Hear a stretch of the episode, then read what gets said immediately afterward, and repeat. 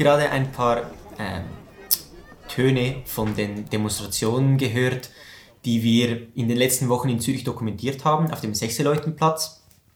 An diesen Demonstrationen geht es hauptsächlich um die Lockdown-Entscheide des Staates, also die Einschränkung des öffentlichen Lebens, die Abstandsregelungen, die man einhalten sollte. Und die Menschen versammeln sich auf diesen Plätzen, um eigentlich dagegen zu demonstrieren, weil sie sich in ihrer Freiheit beschränkt fühlen. Wir haben auf diesen Plätzen mit diversen Leuten gesprochen, haben die Situation beobachtet, gefilmt, fotografiert und eben auch äh, auf Ton aufgenommen. Und später werdet ihr dann noch unser Interview mit Professor Dr. Urs Sachser zu hören bekommen. Er ist Verfassungsrechtler und hat uns da noch die eine oder andere Frage zu dem Vorgehen beispielsweise der Polizei an diesen Demonstrationen erläutert und erklärt. Ja, das Vorgehen der Polizei, das war ja so, dass also am 9. Mai in Zürich die Polizei äh, erst nach Beginn dieser Demo kam. Die war ja für 14 Uhr angekündigt. Die Polizei tauchte erst um halb drei oder so dann auf und hat auch ähm, eigentlich äh, ja nichts gemacht, hat das eigentlich laufen lassen. Dafür wurden die Polizei ja dann kritisiert. Also am Montag, da hatte die Polizei dann auch schon ein Statement abgegeben und hatte ähm, eben eingestanden, da falsch reagiert zu haben, weil natürlich es wahrscheinlich auch Kritik gab wegen dem Vorgehen am 1. Mai, wo ja in etlichen Städten der ähm, Protest, bei dem sich definitiv an die Abstandsregeln gehalten wurde, ähm, äh, ja, da ist ja der Protest unterdrückt worden, kann man sagen. Und äh, eben dann am 9. Mai passierte nichts bei den Corona-Demonstranten. Ähm, die Woche drauf hat die Polizei dann natürlich ähm, das wahrscheinlich ein bisschen überkompensiert, ihr Fehlverhalten der Woche zuvor. Und ähm, da kam es ja dann auch zu äh, Festnahmen oder ja, Festnahmen oder zumindest wurden Leute mitgenommen, um die wahrscheinlich um die Identität festzustellen. Äh, es waren also keine Festnahmen aufgrund eines äh, Vergehens denn ähm, man ist ja in der Schweiz nicht verpflichtet, seinen Ausweis bei sich zu haben, aber eben, wenn man natürlich an so einer Veranstaltung ist oder wenn die Polizei dann wirklich wissen will, ähm, wer man ist, dann muss man eben mitkommen. Bis zu einem gewissen Maß zur Verteidigung der Polizei. Am 9. Mai war die Stimmung ja auch sehr angenehm eigentlich auf dieser Demonstration. Gefährlich sind die Demonstrationen vor allem deshalb, weil dort sehr viele verschiedene Ideologien aufeinandertreffen. Wir haben einerseits die Leute, die sich eben für die Verfassung einsetzen, für die Demokratie, aber dann gibt es noch ganz viele andere Parteien und Theorien, die sich da präsent machen und da sind nicht ganz alle so ungefährlich. Ja, es ist so, dass natürlich, ähm, wie auch in Deutschland, ähm, da eben Vergleiche angestellt werden ähm, in Bezug auf die, also man stellt sich da im Grunde in eine Reihe mit den im Dritten Reich verfolgten Juden, eben durch dieses Schild Impfen macht frei, mit dem Torbogen des ähm, KZ Auschwitz, wo ja Arbeit macht frei drüber stand äh, das sind natürlich Sachen, die gehen nicht. Also man kann jetzt nicht ähm, eine angeblich äh, geplante Impfpflicht äh, dazu nutzen, um sich ähm, in eine Reihe zu stellen äh, mit dem millionenfachen Mord an Menschen. Am 16. Mai hatte jemand diesen gelben Stern, mit dem die Juden markiert wurden im Dritten Reich. Und dann drin stand dann eben nicht Jude, sondern äh, nicht geimpft. Ja, auch das ist natürlich eine Sache, die, die geht so nicht.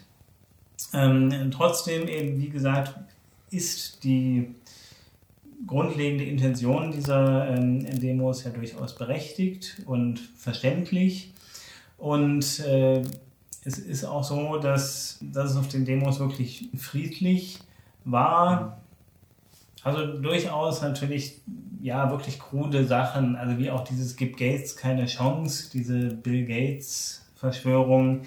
Ähm, dann auch Leute, die da irgendwie Ken FM, äh, also Ken Jepsen Lobpreisen oder Swiss Propaganda Research, also irgendwelche Fake News schleudern, sozusagen.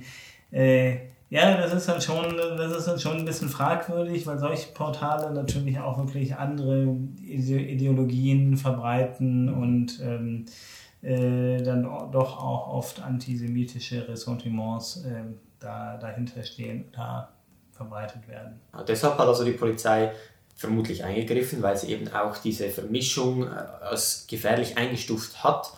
Ihr Vorgehen war, sofern wir es beurteilen können, inkonsequent. Und das ist eigentlich das große Stichwort dieser Folge von Exogen.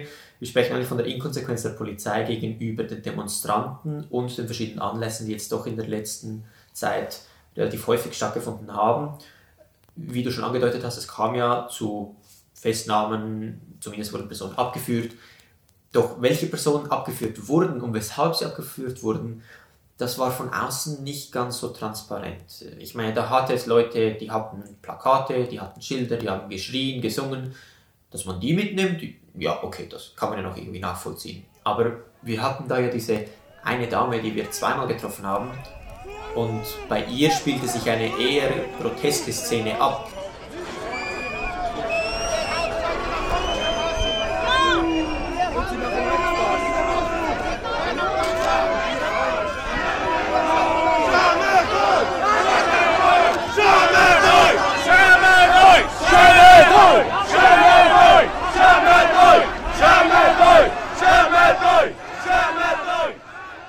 ja am äh, 16. schon äh, festgenommen oder mitgenommen worden. Ähm, da hat man sie eine Dreiviertelstunde lang auf dem Platz äh, stehend, äh, wurde sie von jeweils zwei Beamten festgehalten und man hatte sie mit Kabelbindern gefesselt und äh, sie stand dann die ganze Zeit in der, in der Sonne, also es war auch relativ warm. Und es hat also eine, fast eine Dreiviertelstunde gedauert, bis ein Fahrzeug gekommen ist mit einer Arrestzelle hinten drin und man sie abtransportiert hat. Und sie wurde wirklich von sämtlichen Journalisten, die da waren, und auch von sämtlichen äh, Demonstranten, heute hat ja jeder sein Handy dabei. Und ja, sie wurde da wirklich zur Schau gestellt und ist da etliche Male fotografiert worden.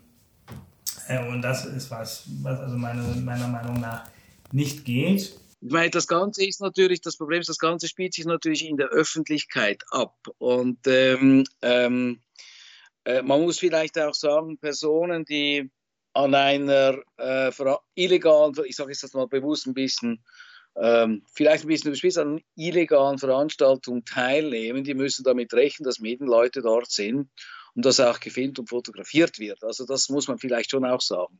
Also ähm, von dort her gibt es auch eine gewisse Selbstverantwortung von Personen, die eben die halt die hier teilgenommen haben, die natürlich zum Teil auch bewusst teilgenommen haben wegen der öffentlichen Appellwirkung. Die gleiche Dame wurde ja, wir hatten sie dann am 23. interviewt. Da hat sie uns dann auch kurz geschildert, ihre Erlebnisse der Vorwoche und kurz darauf wurden die gleiche Frau wieder festgenommen. Mhm. Und da waren wir dann wirklich ein bisschen schockiert, denn wieder hatte sie kein Plakat dabei und im Interview hatte sie uns erzählt, weshalb sie an dieser Demonstration teilnahm. Und zwar schlichtweg, weil sie Angst hatte um die Schweizer Demokratie. Also eigentlich ist das ja der Grund, wieso dass die Demonstration überhaupt stattfindet. Der vermutlich einzig legitime Grund, also eigentlich um sich auf diesem Platz zu befinden zu diesem Zeitpunkt. Und trotzdem wurde auch sie, diesmal immerhin ein bisschen schneller, vermutlich auch aufgrund des Regens, wieder abgeführt. Ja, also eben, diese Frau hatte also beide Male kein Plakat dabei. Ähm, also sie hatte nicht irgendwelche QAnon oder gibt Gates keine Chance ähm, Theorien vertreten oder so. Sie war einfach nur da.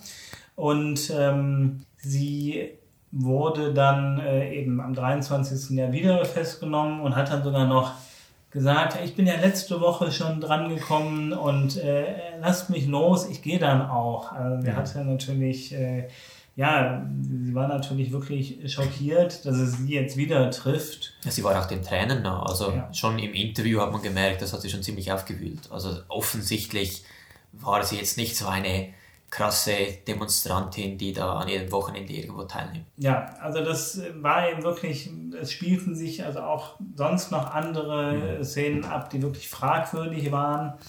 wie zum Beispiel, als die Menschen schon dann an den Rand des Platzes gegangen waren, der Platz war schon fast leer.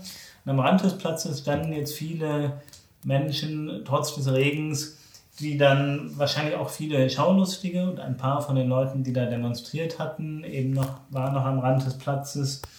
Und ähm, dann plötzlich ging da eine Gruppe von sechs Polizisten auf die am Rand stehenden Menschen zu und einer beschleunigte plötzlich und ähm, hatte da eine Frau mit so einer Regenbogentasche wohl im Blick und die drehte sich um und lief über die Straße, ohne zu schauen, ob da jetzt eine Tram kommt oder nicht, also wirklich in Panik und wurde dann eben von der Polizei äh, festgenommen und dann spielte sich eben auch drüben vor dem Kino Corso recht viel mhm. ab. Da wurden also wirklich Leute, die gar nichts damit zu tun hatten, äh, waren plötzlich mittendrin dann in dieser Polizeiaktion und waren eben wirklich auch schockiert. Und ähm, ja, das ist wirklich fragwürdig, denn auch Leute, die dann den Platz schon verlassen haben, zu verfolgen. Ja, vor allem, wenn man ihnen kurz davor noch gesagt hat, sie sollen bitte den Platz räumen. Sie sind also eigentlich dem Wunsch nachgekommen und wurden dann trotzdem noch äh, ins Verhör genommen. Wir haben, wie gesagt, mit Urs Sachser äh, ein Gespräch geführt. Er ist Verfassungsrechtler, unsere Ansprechperson für Verfassungsfragen zur Außenpolitik, Rechtsfragen der Staatskommunikation, Medien- und Rundfunkrechtliche Fragen etc. etc. Und wir haben ihn natürlich gefragt, ja, wie muss man das jetzt verstehen, dieses Verhalten der Polizei? Am 9.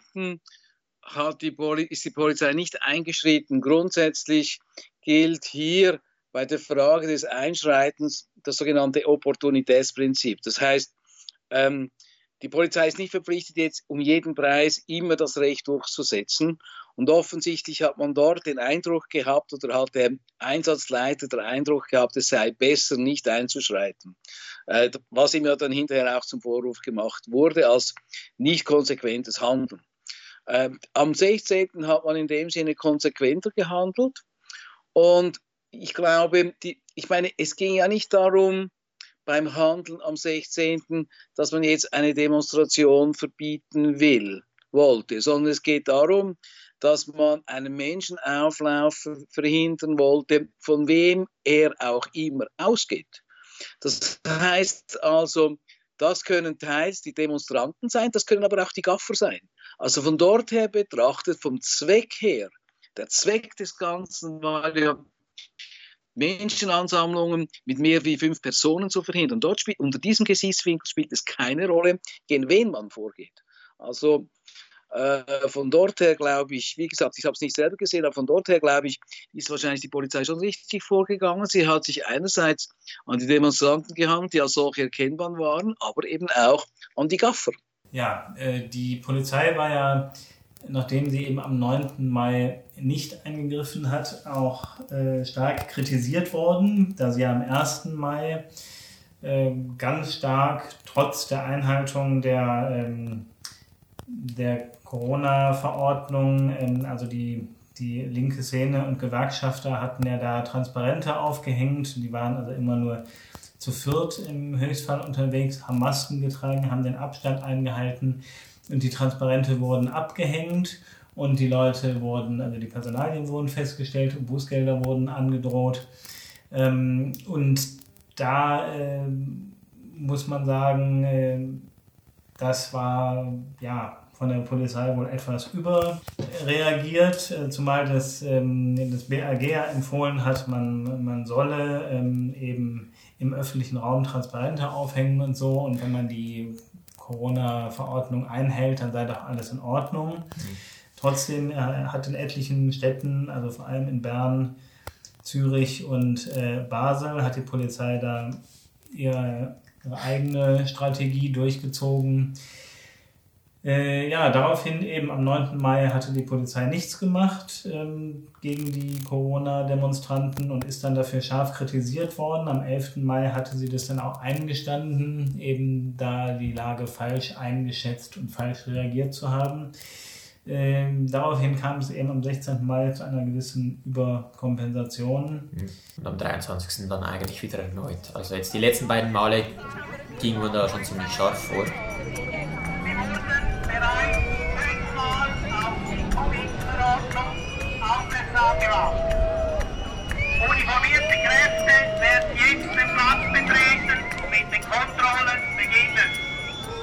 Damit werden direkt Verzeihungen und Wegweisungen ausgesprochen.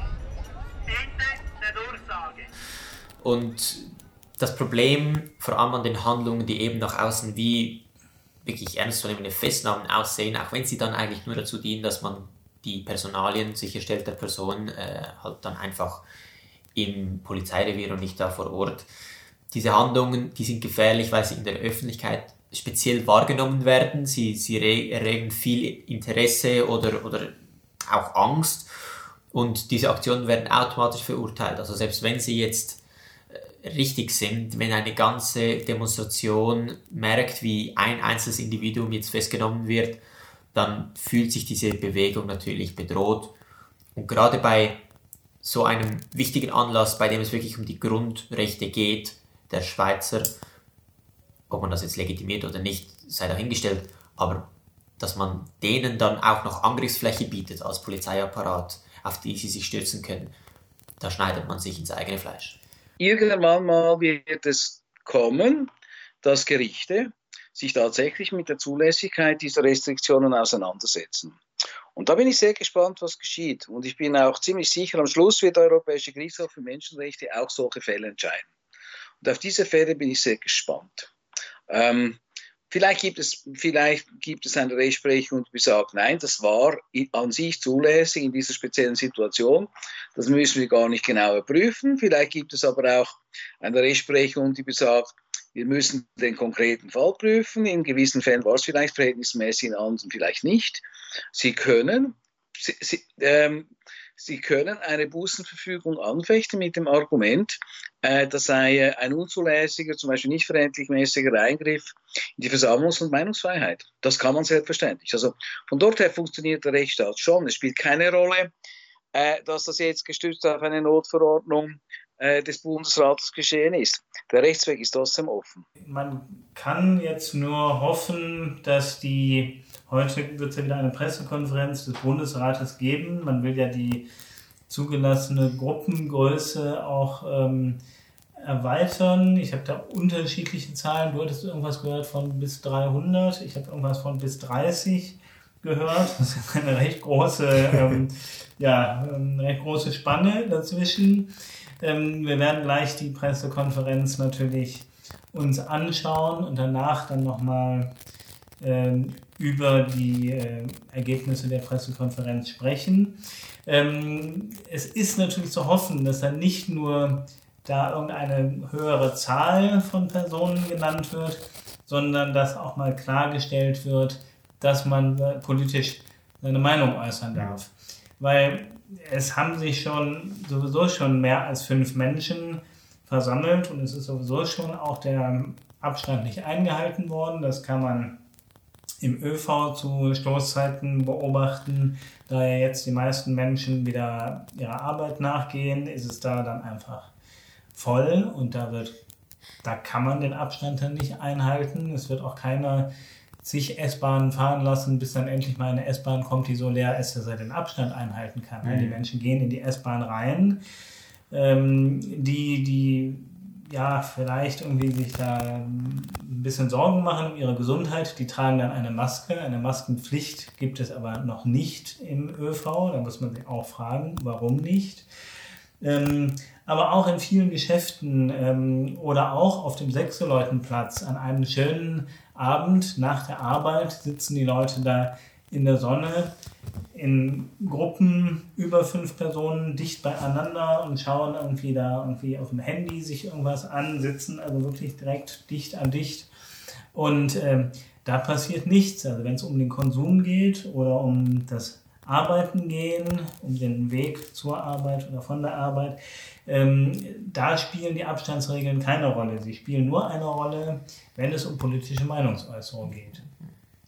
Ein weiterer Grund, wieso dass es gut wäre, wenn man solche Demonstrationen auf die eine oder andere Weise jetzt wieder äh, ein bisschen legalisieren würde, ähm, ist natürlich, dass durch das, dass diese Demonstrationen eben auch verboten sind, sie noch viel, viel mehr aufregen verursachen. Die Menschen kommen bis zu einem gewissen Grad auch wirklich zu dieser Demonstration, weil sie wissen, ich bewege hier etwas, obwohl ich mich quasi im gleichen Moment gegen das Gesetz auflehne. Und interessant ist ja auch, dass dieses Demoverbot obwohl es ja eigentlich heute weniger weittragend ist, das hat auch Urs Sachser uns gesagt, weil man ja alternativ kommunizieren kann über Social Media und sich dort stark machen kann, ist die Demonstration eben doch noch das erfolgsversprechendste Modell, um seine politische Meinung zu äußern. Man, muss einer vielleicht etwas sagen, verglichen, wir, verglichen mit der Situation, sagen wir, von 25, 30 Jahren. Äh, von 30 Jahren hätte ein Demonstrationsverbot, wie wir es jetzt ja praktisch haben, mit diesen Restriktionen, die eigentlich ein Versammlungsverbot sind, auch ein Demonstrationsverbot, hätte wahrscheinlich noch etwas einschneidendere Auswirkungen gehabt mit Bezug auf die Möglichkeit, politische Anliegen zu artikulieren. Das ist heutzutage natürlich nicht mehr derart extrem der Fall. Man kann das über Social Media, es gibt Alternativkanäle. Aber die Altern das heißt, vor dem Hintergrund dieser Alternativkanäle kann man sagen, wirken die Restriktionen vielleicht nicht mehr ganz, äh, sind nicht mehr ganz so tiefgreifend wie früher. Das ändert allerdings nichts am Umstand, das möchte ich doch sagen, dass natürlich Veranstaltungen mit Appellwirkung in der Öffentlichkeit, also Demonstrationen natürlich immer noch eine stärkere Beachtung finden, als wenn man sich einfach ähm, über Social Media ähm, ähm, betätigt. Ja, also eine Demonstration ist auch was anderes als, ähm, als irgendwelche Social Media Aktionen, ähm, weil es geht ja einfach darum, dass man auch, dass man die Menschen sieht, die, mit denen man eben das gleiche Bedürfnis hat, das gleiche Ziel hat. Ähm, das ist ja wirklich ein, ein Gemeinschaftserlebnis auch.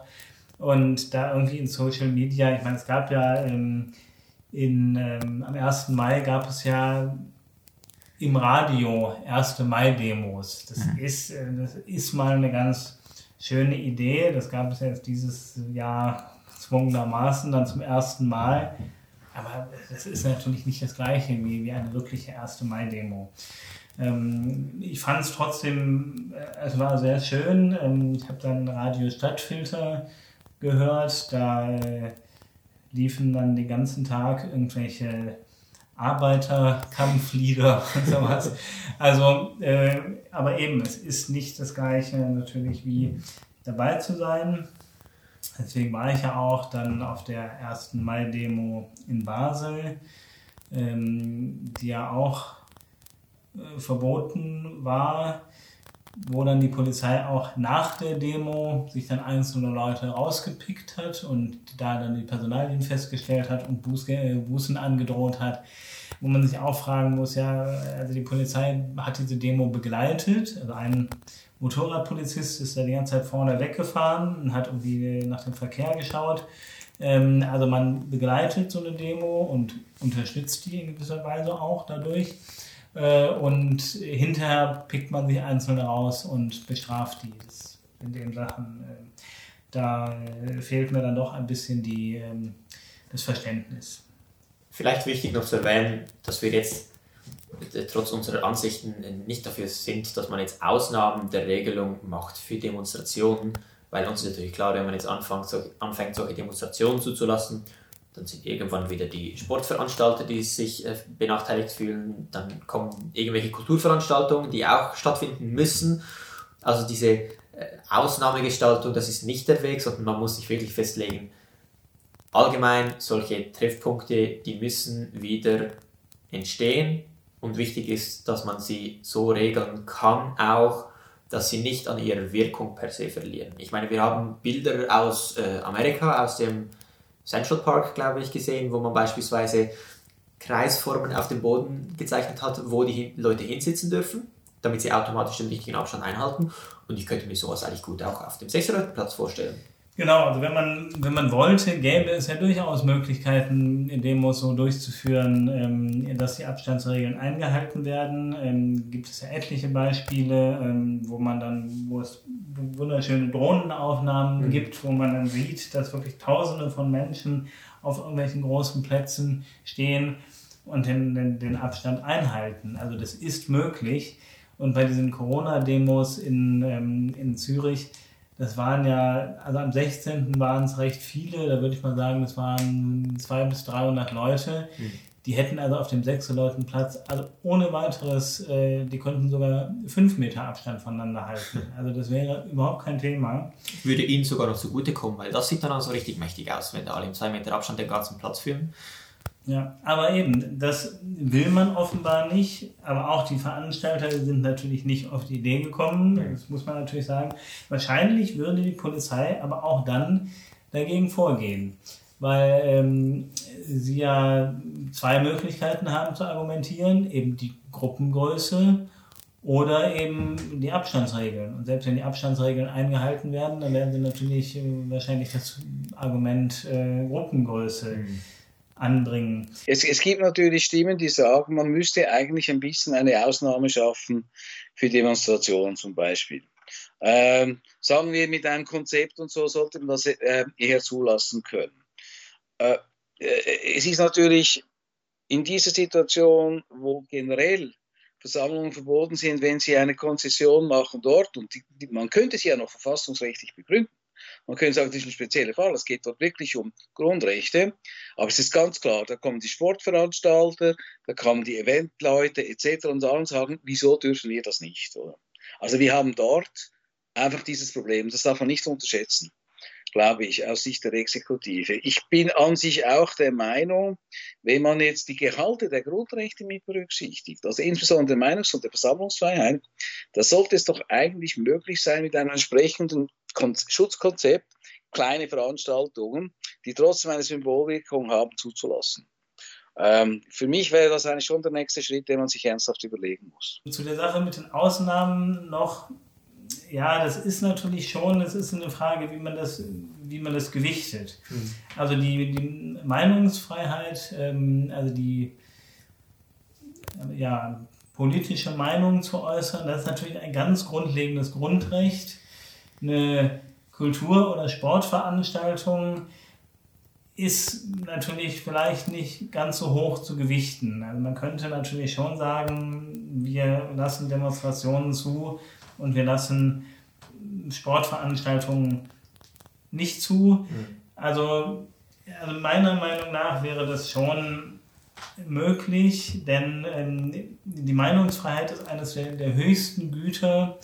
Also wenn man Menschen fragen würde, ja, was ist denn für dich, was ist denn für dich Demokratie, was ist denn für dich ähm, eine freie Gesellschaft, da werden die Menschen wahrscheinlich eher sagen, naja, dass ich meine Meinung sagen kann und nicht, dass ich ähm, mir ein Fußballspiel angucken kann. Wobei die Diskussionen um die Bundesliga sind ja schon bemerkenswert. Ja, ja.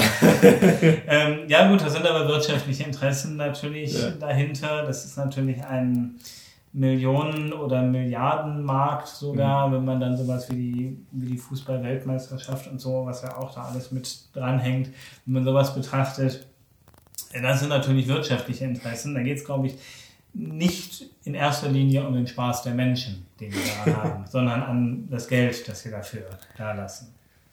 So, und jetzt haben wir auch die Medienkonferenz gehört vom Bundesrat und können schon fast äh, als Newsflash in unserem Podcast jetzt noch ein paar nagelneue Informationen einbauen. Ja, äh, jetzt wird ab dem 6. Juni äh, das sogenannte, wie es genannt wurde, das Tourismuspaket, man müsste eher sagen das Tourismus- und Kulturpaket, ähm, das beinhaltet Veranstaltungen, ähm, also Konzerte bis 300 Personen, politische Veranstaltungen, Ferienlager, auch die Eröffnung von, Wiedereröffnung von Kinos, Konzerten, Zoos und dergleichen. Schon ab dem 1. Juni äh, wird es 30 Personen, also bis zu 30 Pers Personen gestattet sein, sogenannte spontane Versammlungen zu äh, veranstalten. Das heißt also irgendwie eine, ja, eine mehr oder weniger kleine Party ja dann mit 30 Personen oder ein Fußballspiel unter Freunden, wo man irgendwie mit 5 gegen 5 oder so Fußball spielt. Das äh, wird dann möglich sein. Äh, vermutlich ja auch, das wurde nicht ganz klar gesagt, aber ich nehme mal an, auch ohne Einhaltung der Abstandsregeln, weil Fußballspielen mit äh, zwei Metern Abstand ist ein bisschen schwierig. ähm, wobei es würde wenigstens keine Fouls geben. Ja. Ne? ja. Ähm, dann gibt es, ähm, ist angekündigt worden, ab dem 19. Juni die, das Ende der außerordentlichen Lage. Dann ist es nur noch eine besondere Lage. Äh, das heißt, dass dann auch das Parlament wieder mehr mit eingebunden wird. Für uns spannend also vor allem der 6. Juni. Ab dann sind politische Aktionen, politische Events wieder gestattet. Bis dorthin wird aber die Demonstration auf dem Sechseleutenplatz nochmal stattfinden. Stellt sich die Frage, ob jetzt die Demonstranten gut gewillt sind und sein lassen, weil ja ab nächste Woche sowieso sich alles wieder ein bisschen mehr zur Normalität gefunden haben sollte. Ja, ich denke nicht. Ich glaube, die werden trotzdem dahin gehen und werden ähm, demonstrieren. Ähm, aber für uns vor allem spannend ist ja jetzt im Zusammenhang mit dem Podcast das mit den politischen Veranstaltungen. Und da sind wir natürlich mal gespannt, wie es sich dann bis zum 6. Juni ähm, entwickelt und ob dann nach dem 6. Juni tatsächlich ähm, ja, solche Repressionen oder solche Maßnahmen dann unterbleiben. Weil theoretisch wäre es ja immer noch möglich, äh, aufgrund der Abstandsregel ähm, da irgendwie einzugreifen. Denn bei den Veranstaltungen bis 300 Personen, da sind also die Veranstalter, die es ja eben bei nicht bewilligten Demos eben sowieso nicht gibt. Also dann müssten natürlich die Veranstaltungen auch oder die Demonstrationen angemeldet werden. Und ähm, die Veranstalter sind für die Schutzmaßnahmen verantwortlich. Hm. Also das bleibt eben dann trotzdem spannend. Also das bedeutet, dass die eben von uns schon angetönten äh, Maßnahmen, wie eben zum Beispiel Signalisationen auf dem Boden, wo wer hinstehen kann, die dürften vielleicht doch noch kommen, lieber spät als nie. Ich denke, unser Podcast endet hier. Ich, wir hoffen, er war informativ und spannend. Wir haben das Ganze jetzt ein bisschen doch anders gestaltet als unsere erste Episode. Wir hoffen besser. und sind natürlich nach wie vor glücklich um jedes Feedback, das ihr uns hinterlasst. Äh, am besten auf Twitter. Und wir werden uns spätestens in einem Monat für die nächste Episode wiederhören. Ja.